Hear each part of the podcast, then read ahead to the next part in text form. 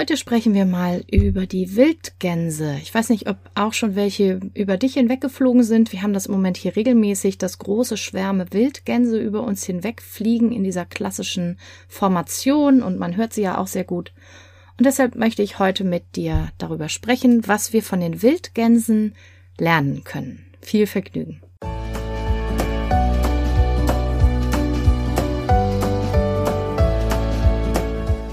Hallo und herzlich willkommen zu diesem Podcast.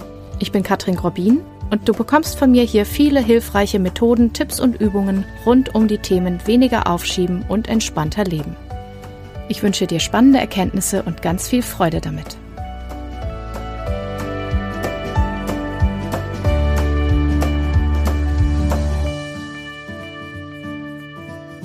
Ja, der Herbst steht vor der Tür. Man merkt es, obwohl es ja noch relativ warm ist dieses Jahr für die Jahreszeit.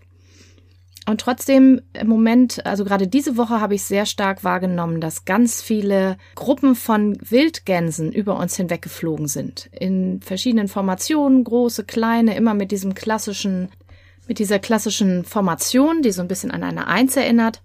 Und ähm, ich habe mich damit ein bisschen beschäftigt, weil ich das ganz spannend finde und auch um das unserer Tochter vielleicht zu erklären, weil sie ja auch immer natürlich fragt, wo gehen die eigentlich hin und so weiter. Und ich finde das von jeher ganz spannend. Die Wildgänse, es gibt ja verschiedene und wo die jetzt genau immer sind, ist auch sehr unterschiedlich. Aber ich habe gelesen, also viele sind halt im hohen Norden im Sommer weil sie da den ganzen Tag fressen können, weil halt da den ganzen Tag die Sonne scheint, eben die Mitternachtssonne und brüten auch da und es hat auch so ein paar andere Vorteile. Und wenn es dann dort aber zu kalt wird, dann ziehen sie eben Richtung Süden und ähm, bleiben dann entweder in Mitteleuropa oder weiter zum Beispiel in Spanien. Und ja, die Gänse, die jetzt gerade über uns hinwegfliegen, die sind halt eben auf der Durchreise. Entweder bleiben die irgendwo in Mitteleuropa, also im Süddeutschland zum Beispiel, im Allgäu oder so, oder sie fliegen halt weiter nach Spanien. Und Gänse haben ein paar, wie ich finde, ganz interessante Eigenarten, aus denen wir uns auch was rausziehen können für unsere eigenen Projekte, sage ich jetzt mal. Also klar, wir können jetzt meistens jedenfalls nicht alles im Winter stehen und liegen lassen und in den Süden fliegen, obwohl wir das sehr gerne tun oder einige das sehr gerne tun. Ich würde das auch sehr gerne machen, ehrlich gesagt, wenn da nicht die Schulpflicht wäre. Also wenn das irgendwann nicht mehr das Thema ist, dann machen wir das bestimmt auch mal wieder. Aber auch für den ganz normalen Alltag, finde ich, kann man sich einiges von den Wildgänsen abgucken. Und das erste, was ich ganz gut finde, ist, sie setzen sich ambitionierte, aber realistische Ziele. Also sie wissen genau, wo sie hinwollen und es sind schon ganz schön weite Strecken, die sie fliegen. Aber es ist immer noch so realistisch, dass sie es schaffen anzukommen. Und sie machen ja auch Pausen zwischendurch. Das ist noch ein weiterer Punkt. Und das ist was, das können wir uns ja abgucken. Also wenn du dir was vornimmst, irgendwelche Ziele, dann schau, dass die nicht zu klein sind. Also nicht langweilig, weil dann fehlt irgendwie die Inspiration, der Zug an dem Ziel. Also warum? Warum willst du das erreichen? Und das zweite ist aber auch, es sollte natürlich machbar sein, generell. Ne? Gerne auch mit Unterstützung oder so, aber es sollte nicht so unrealistisch sein, dass du die ganze Zeit nur frustriert bist, dass es eben nicht hinhaut, sondern dann eben lieber Zwischenziele und das ganz Große dann eben überambitioniert oder sehr groß ambitioniert, aber so, dass du eben Ziele hast, Etappenziele, die du auch erreichen kannst. Dann haben sie eine sehr gute Vorbereitung. Also sie fressen sich eben diese Speckschicht an, die sie brauchen und wissen auch, wie viel sie da brauchen, damit sie eben diesen Flug auch schaffen und die Energie haben, weil während sie fliegen, können sie ja nicht fressen. Und gute Vorbereitung finde ich auch für eigene Sachen ganz wichtig. Wenn du zum Beispiel aufräumen willst, macht es schon Sinn zu überlegen, also gerade wenn es um größere Aktionen geht, Aus, ausmisten, entrümpeln, umstrukturieren, dass du schaust, habe ich denn den Aufbewahrungsort sozusagen vorbereitet? Also wo tue ich das ganze Zeug dann rein? Habe ich Behälter, Schubladen, Kisten, Ordner, Mappen, was immer ich da brauche? Und dann kann ich ja ans Aussortieren und Ausmessen gehen, dass ich auch jetzt nicht alles immer aufhebe und hin und her schiebe, sondern dass es auch weniger wird. Aber es ist natürlich einfacher und ich sehe schneller den Erfolg, wenn ich so gut vorbereitet bin, dass ich die Dinge dann auch wirklich wegsortieren kann. Oder wenn ich zum Beispiel was für eine Weiterbildung oder Ausbildung mache. Ich hatte diese Tage ein Gespräch mit einer ähm, Studentin, die bei mir Bachelorarbeit schreiben wird. Und die ist auch sehr klug, weil sie sagt, sie will äh, in ein paar Monaten anmelden, die Arbeit. Und dann hat man ja drei Monate Zeit. Und es ist eben so, dass man in drei Monaten das, wenn überhaupt, knapp schafft, gerade also in der Psychologie, weil wir ja ähm, Untersuchungen machen mit Erhebungen und da kann einfach immer ganz viel dazwischen kommen, dass man die Anzahl Fragebögen nicht zurückkriegt, dass mit der Technik irgendwas ist. Deswegen ist es sehr schlau, sich jetzt damit zu beschäftigen und anzufangen, sich vorzubereiten, einen guten Plan zu machen, ne? was, worum soll das Ganze gehen, welche Fragebögen, welche Menschen sollen befragt werden, vielleicht schon mal ein bisschen Literatur zu lesen um dann, wenn die heiße Phase kommt, wenn es wirklich angemeldet ist und dann kommt das Datum da dran, eben einfach direkt loslegen zu können oder vielleicht sogar schon erste Daten zu haben, weil es dann einfach weniger Stress ist. Natürlich kann man das auch in drei Monaten irgendwie runterreißen, aber wenn man die entspanntere Variante will, ist es gar nicht so schlecht, sich da vorher schon mal vorzubereiten. Oder, wenn wir noch mal ein kleines Beispiel nehmen, wenn du deine Ablage zu Hause machen willst oder auch die Steuererklärung. Für die Ablage ist auch wieder gut, dass du weißt, welche Ordner musst du irgendwie da haben, welche Unterteilungen gibt's für die Ordner, was musst du überhaupt wie lange aufheben, all diese Sachen, dass du das weißt. Oder bei der Steuererklärung, welche Belege findest du wo, wie kannst du das am besten ablegen und sortieren, Hast du deine ganzen Formulare parat? Hast du den Schlüssel, um das Ganze dann digital abzuschicken? Also all das zählt zu einer guten Vorbereitung. Und das finde ich für ganz viele Aufgaben wirklich das A und O, dass man alles da hat, was man eben braucht. Dann habe ich eben schon einmal so nebenbei gesagt, die Gänse fliegen nicht in einem Rutsch komplett durch, sondern die machen Pausen. Die kommunizieren zwischendrin, die sind ja als Gruppe unterwegs und dann machen sie Pausen, um zu fressen, sich auszuruhen und dafür haben sie eben ihre Stellen, die ganz gut sind, wo sie wissen, dass sie auch was finden. Und das ist auch was. Gerade wenn du an größeren Dingen arbeitest oder viel zu tun hast, dann sind Pausen ganz, ganz wichtig, damit du Kraft schöpfen kannst, damit du einmal durchpusten kannst und auch wie die Gänse, mal was essen, was trinken, mal auf Toilette gehen, dich bewegen, all das, was der Körper auch braucht, um fit zu bleiben der Geist natürlich auch, der braucht auch mal Pausen, gerade wenn du am Rechner irgendwelche Sachen machst, brauchen auch die Augen mal eine Pause. Und ne, Schulter-Nackenbereich, alles muss auch mal bewegt werden. Und da sind Pausen ganz, ganz wichtig. Ich denke nicht, dass die Gänse auf die Idee kommen würden, den ganzen Weg bis äh, Spanien dann einfach in einem Rutsch zu fliegen, von wegen, dann sind wir schneller fertig oder so. Oder wir fliegen mal zu spät los und dann fliegen wir einfach in einem Stück. Das machen nur Menschen, glaube ich. Tiere würden auf so eine komische Idee irgendwie nicht kommen. Dann ist ein Punkt, was die Gänse auch machen, ist, die fliegen gemeinsam. Das hat mehrere Vorteile. Und das ist auch was, was wir sehr gut selber anwenden können, denn auch wir Menschen sind ja soziale Wesen, auch wenn wir das manchmal vergessen und uns so ein bisschen wie Einzelkämpfer fühlen. Aber wir sind trotzdem ja auch in einer Gemeinschaft, kleineren und größeren.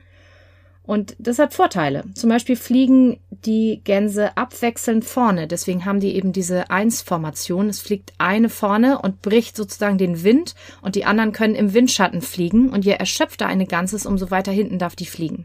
Und dann rotieren die aber auch, dass immer mal jemand anders vorne ist. Und da, deswegen kommunizieren sie auch die ganze Zeit und sagen sich sozusagen, oh, ich kann nicht mehr, kann ich bitte nach hinten? Oder ich bin wieder fit, ich gehe jetzt mal weiter nach vorne.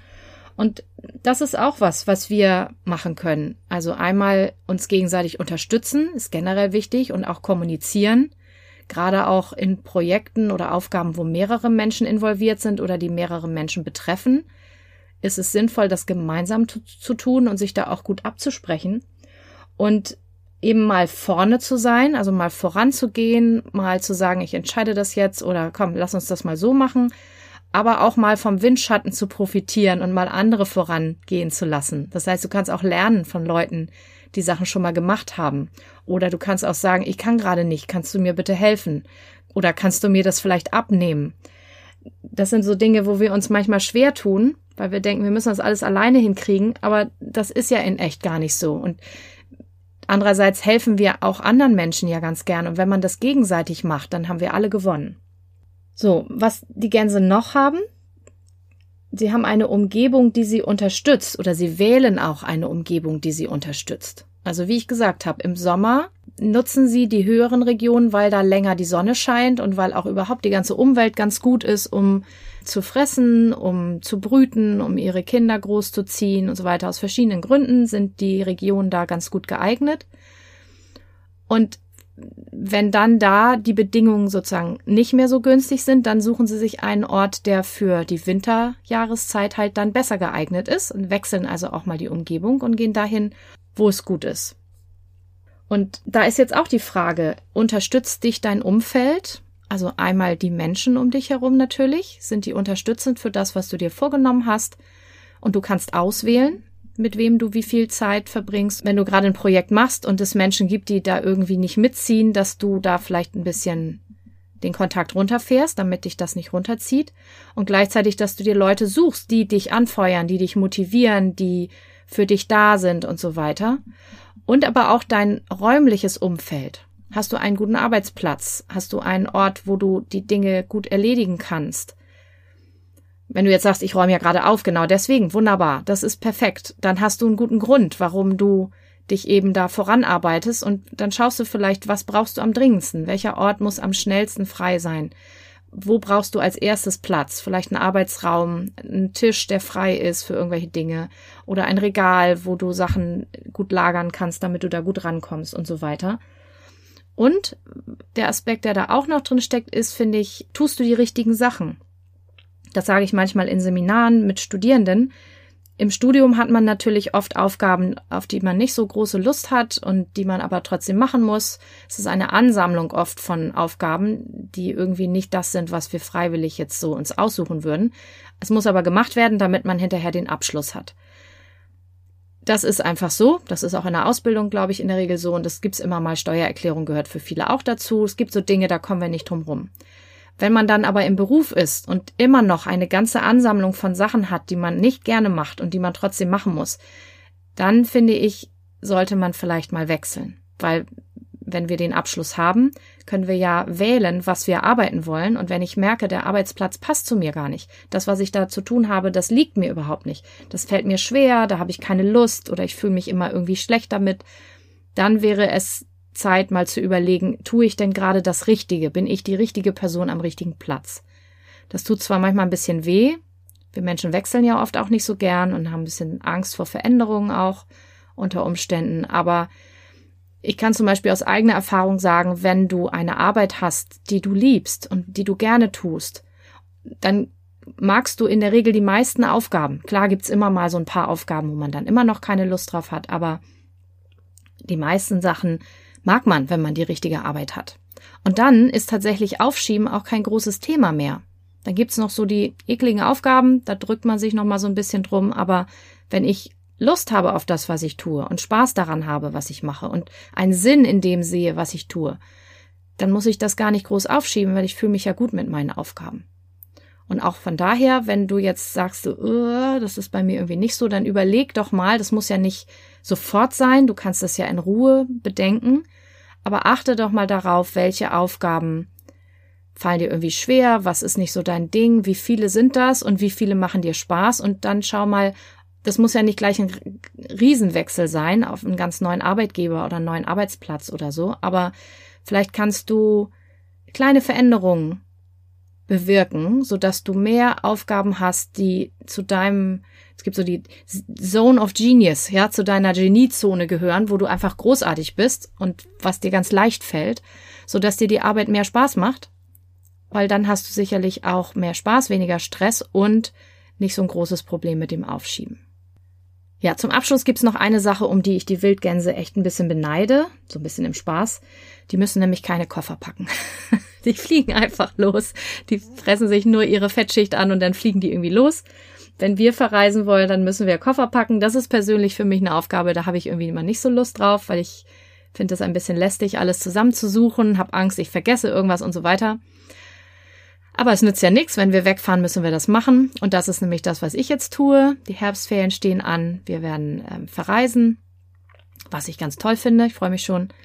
Und mein Hilfsmittel ist eine Packliste und die liegt jetzt hier schon vor mir. Und ich werde jetzt starten und mal verschiedene Dinge einpacken. Wenn du auch verreist in den Herbstferien oder jetzt im Herbst, dann wünsche ich dir eine sehr schöne Reise und viel Erfolg beim Packen oder Planen oder was auch immer und freue mich, wenn du bei der nächsten Episode wieder dabei bist. Dann habe ich auch tolle Neuigkeiten, aber das verrate ich dir beim nächsten Mal. Bis dann, tschüss.